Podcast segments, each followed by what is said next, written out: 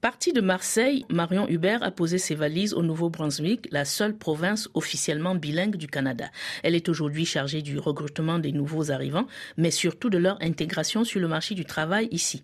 Rencontre et explications au dernier forum de mobilité Destination Canada à Paris. Je suis originaire de Marseille, dans le sud de la France, et depuis presque sept ans maintenant, je vis au Nouveau-Brunswick, dans le nord du Nouveau-Brunswick.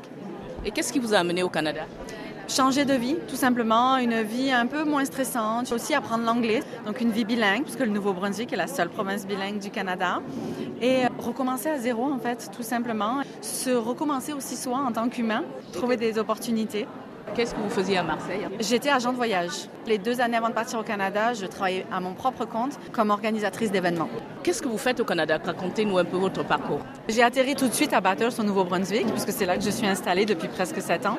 Au début, j'étais dans mon domaine de compétences. J'ai travaillé dans le tourisme, j'étais manager dans un hôtel. Je m'occupais des événements, je m'occupais des parties de Noël, etc. Et puis, j'ai eu l'opportunité de travailler où je suis aujourd'hui à l'association multiculturelle. Pas du tout dans mon domaine de compétences. J'ai appris. Et puis, aujourd'hui, mon rôle, c'est la sensibilisation interculturelle, que ce soit des employeurs ou de la communauté, et aussi d'accompagner les nouveaux arrivants comme moi à comprendre le milieu du travail, à chercher de l'emploi et à s'intégrer au niveau économique. très concrètement, comment ça se passe? Par exemple, au niveau de l'emploi, comment vous exercez votre compétence? Alors en fait, une fois que les gens ont fini leur processus d'immigration, et qui m'ont contacté en disant OK, je veux m'installer à Bathurst au Nouveau-Brunswick, est-ce que tu peux m'aider avec l'emploi? On va déjà se préparer en pré-arrivée. On se parle par Zoom, je regarde le CV, j'essaye de gommer tout ce qui est culturel pour mettre ça un petit peu à la norme canadienne, enlever la photo par exemple ou enlever le statut marital.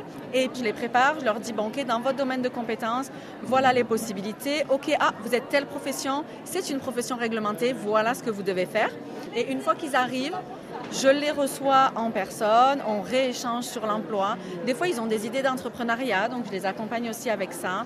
Je les réfère à notre bureau local de travail Nouveau-Brunswick pour qu'ils les enregistrent et je les accompagne dans leur recherche. J'essaye de matcher leur profil avec des employeurs locaux et on fait au mieux pour que tout le monde ait de l'emploi dans son domaine de compétences idéalement, mais ait de l'emploi. Quelles sont les différences culturelles au niveau de l'emploi, aussi bien de la recherche de l'emploi que du fonctionnement dans les entreprises entre la France et le Canada? Par exemple, vous me parlez du CV. Manifestement, déjà, dès le CV, c'est pas présenté pareil. Non, pas du tout. En fait, dans le CV canadien, il n'y a absolument rien de personnel autre que les choses qui ont rapport avec l'emploi. Donc, on ne met pas de photos. Mes clients, je leur dis, vous mettez pas votre adresse complète. Vous mettez juste que vous êtes dans telle ville au Nouveau-Brunswick pour que l'employeur, qui voit que votre nom est un nom étranger, puisse se dire, OK, il est au Canada pour travailler. Vous n'êtes plus à l'étranger, mais l'adresse complète n'est pas supposée être sur votre CV. Le statut marital n'est pas supposé être sur votre CV. Les hobbies, le bénévolat, dépendamment du poste, oui, je vais vous le dire de le mettre, mais si c'est un poste, par exemple en comptabilité, ça n'a rien à faire sur votre CV.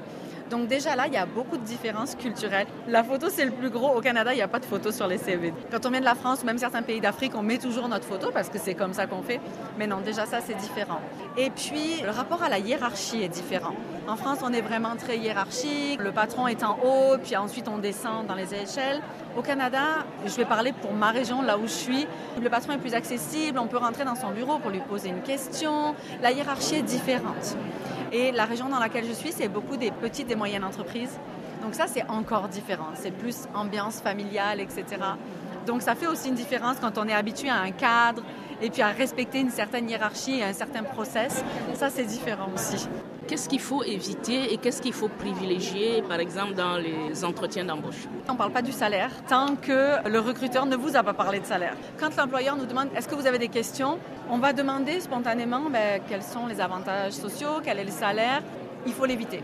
Il faut l'éviter parce que des fois, on aura juste son salaire quand on va signer son contrat. C'est-à-dire qu'on peut vous donner une position, donc OK, vous avez passé l'entrevue, vous êtes retenu, mais jusqu'à temps que vous n'ayez pas signé un contrat, vous n'avez pas votre salaire. Et le contrat aussi. Des fois, vous n'avez pas de contrat de travail, un contrat moral, un contrat vocal. C'est OK. Donc ça, c'est difficile quand on a l'habitude de tous les process. Mais j'ai pas signé de contrat. Ben non, mais c'est normal, il n'y en a pas. Ah, on est un peu dérouté, on est un peu perdu parce que le contrat, c'est ce qui nous sert de cadre à notre emploi. Souvent, on n'en a pas. J'ai eu quatre différentes expériences d'emploi. J'ai eu un seul contrat. Un seul contrat Oui, ça a été un très court contrat, mais je travaillais pour une compagnie du Québec, donc j'avais un contrat. Mais pour le Nouveau-Brunswick, par exemple, à l'association, je n'ai pas de contrat de travail.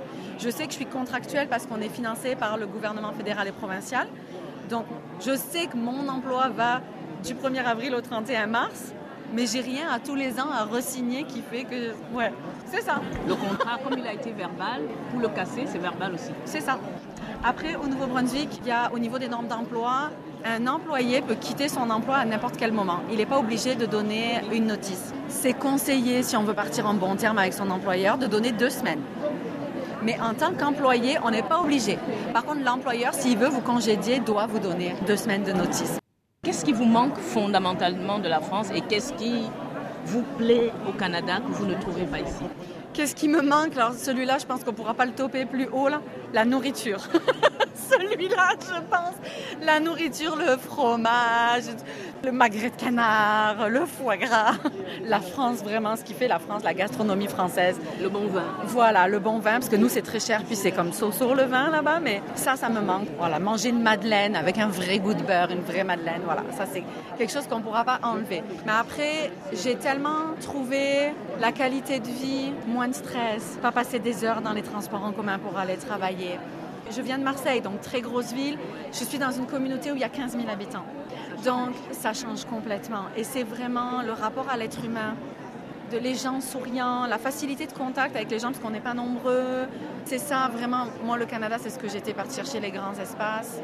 Et puis respirer, et puis aussi la facilité quand on travaille à pouvoir changer d'emploi, même si on n'a pas spécialement un diplôme dans ce domaine de compétences. Ça, c'est vraiment quelque chose qui est super avec le Canada. On vous laisse votre chance, on vous fait confiance, on vous pousse vers l'avant. C'est vraiment positif dans ce sens-là. Et comment vous voyez votre avenir? Alors, je ne suis pas quelqu'un qui a l'habitude de se projeter. Je suis quelqu'un qui vit au jour le jour. Mais je sais que je resterai au Canada parce que j'ai vraiment trouvé la qualité de vie que je cherchais.